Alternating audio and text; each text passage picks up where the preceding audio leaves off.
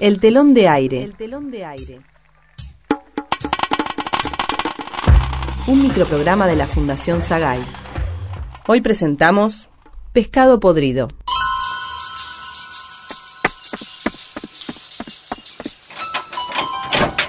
¡Qué suerte que viniste, Matilde! ¿Qué pasó? ¿Por qué tanta urgencia? Vení, pasá, por favor. Mira, lo que acabo de hacer no me lo voy a perdonar nunca. Matilde, ayúdame. ¿Qué hago ahora? ¿Qué hago? Están todos muertos. ¿Por qué se murieron? Que yo me levanté medio dormido, ¿viste? Lo, lo que pasa es que chupé mucho anoche. Y, y- y vos podés creer que en lugar de agarrar el alimento para peces, agarré el veneno para ratas. Y encima no sabes cómo se lo comían. Y se lo comían, y se lo comían, y se lo comían. Pero qué tarado. Oh, pregunta importante. ¿Cuándo vuelve tu amiga de vacaciones? En tres días, creo. Ay, te metes en cada lío. A ver, déjame pensar en algo. Eh, mira, una opción es decirle toda la verdad y esperar a que te mate. Paso. ¿Hay otra? La otra es llevarnos los cadáveres de estos cinco peces para comprar unos iguales del mismo tamaño y color y rogar que no se dé cuenta. Opción B. Gracias, Matilde. Ah, ¿Pero conoces algún acuario? ¡Sí! ¡Vamos ya! ¿Qué te pasa ahora, Raúl? Ay, mensaje de Isabel por WhatsApp. ¿Y? Adelanta su regreso. Vamos, Raúl, metelos en una caja y vamos.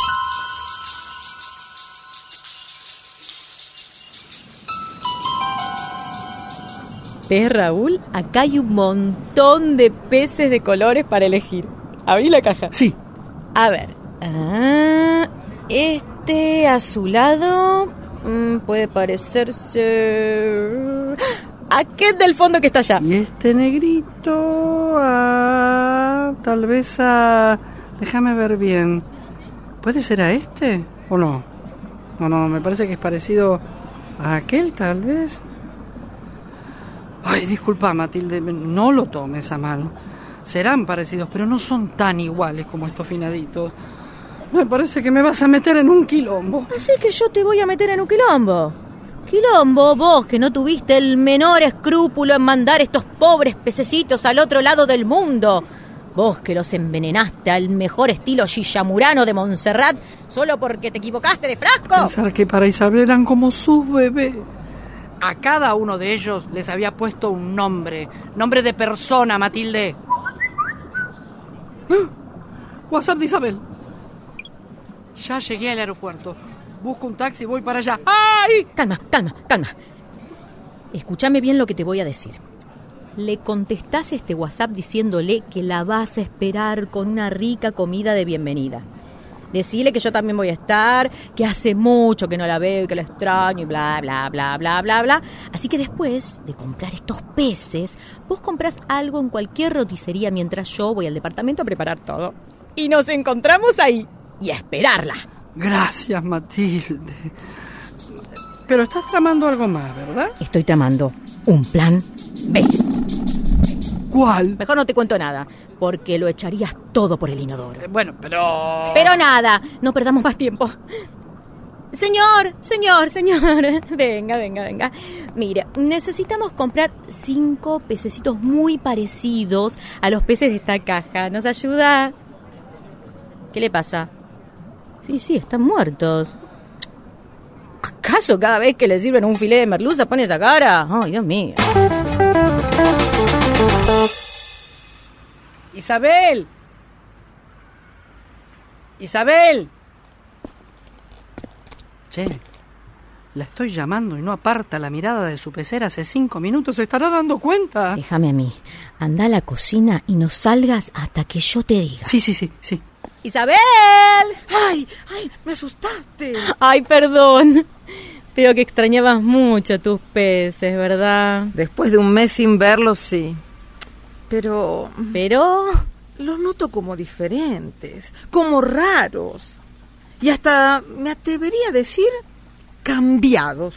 Mira, por ejemplo, Yamila, el pez de color rojizo, no tenía esas manchas alrededor de los ojos cuando yo me fui. Ay, Isabel. rogaba que no te dieras cuenta. Vas a tener que ser fuerte con lo que te tengo que decir. Tus peces ya no son los mismos de antes. ¿Cómo? Durante muchos años yo fui una gran estudiosa de esta clase de peces llamados ornamentales. Y científicos chinos de la biología marina determinaron que sufren cambios drásticos debido a su gran sensibilidad cuando estos peces son abandonados por la persona que los cuida. No, no, no te entiendo nada, Matilde. Que debido a tu largo viaje, Yamila se está quedando ciega. Esas manchas lo demuestran claramente. Ay, pero qué pavada. No puedo creer lo que me estás diciendo. Es la verdad. Hacete cargo de tu decisión. Decidiste privilegiar tu propio y egoísta placer por sobre el dolor y angustia de tus pobres criaturas. ¿Notas algún cambio más? El negrito no estaba tan gordo la última vez que lo vi. El negrito, eh, porque seguramente creyó que no volverías más. Le agarró un ataque de ansiedad tan fuerte que lo canalizó comiendo más de la cuenta. Y menos mal que no se comía a los otros pececitos. ¡Ay, qué horror, Matilde! ¿Y Tito, el de cola larga y ancha, no tenía esa pancita? Ahora me vas a decir que es también porque comía mucho. No, no. Tito, Tito está embarazado. Esa panza está llena de huevos. Qué raro, Isabel, que no te dieras cuenta que Tito es una hembra. Y para mí, que el padre es el negrito. ¡Ay, voy a ser abuela! ¡Qué maravilla! Así es. Un milagro de la vida. Vamos a festejarlo. eh, pero Ramona perdió su intenso color azul. ¿Vos crees que fue porque me extrañó mucho? No te quepa la menor duda. Somatizó en la pigmentación de su piel, de sus escamas. De libro. Al fin y al cabo, el único que veo igual es a Ignacio. Con esas rayas blancas y negras. Porque Ignacio es el menos sensible de los cinco. Por eso no se produjo ningún cambio en su cuerpo. Te ignora prácticamente. ¡Desagradecido! Bueno, bueno. Ya debe estar lista la comida. ¿No, Raúl? Sentémonos a comer y nos contás de tu viaje, ¿sí? Acá viene el pescado. Sos idiota, ¿cómo vas a comprar pescado? ¿Y por qué? ¿Qué problema hay con el pescado? ¡Ah! ¿Y si lo hacemos pasar por pollo? ¿Por conejo? ¿Por quiz? Ay, pensá, Matilde. Cállate, sigamos como si nada.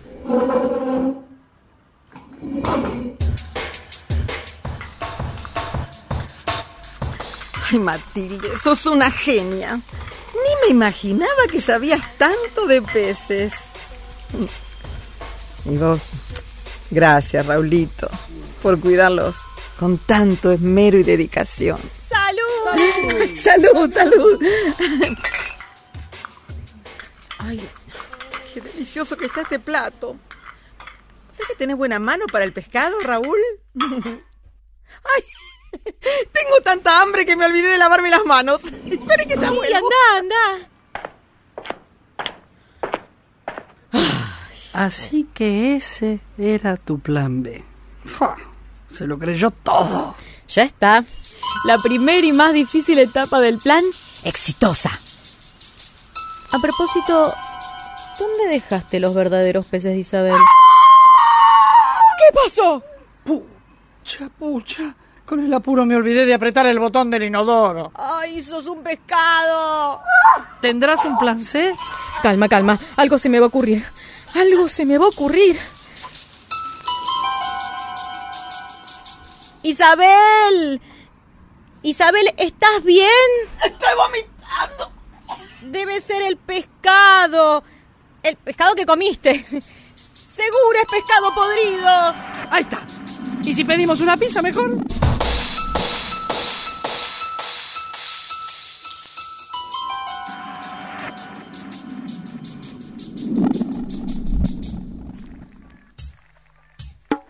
El telón de aire. El telón de aire. Escuchamos Pescado podrido. Con las actuaciones de Sol Canesa, José Luis Arias y Alicia Horowitz.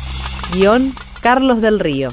Dirección de actores, Marcelo Cotton y Lidia Argibay. Asistente de producción, Gabriela Pérez Menéndez. Locución, Guadalupe Cuevas. Operador en estudio, Adolfo Schmidt. Edición, Majo Bustamante. El telón de aire. Un microprograma de la Fundación Sagay. De los actores para todo el público. Una producción de narrativa radial. www.narrativaradial.com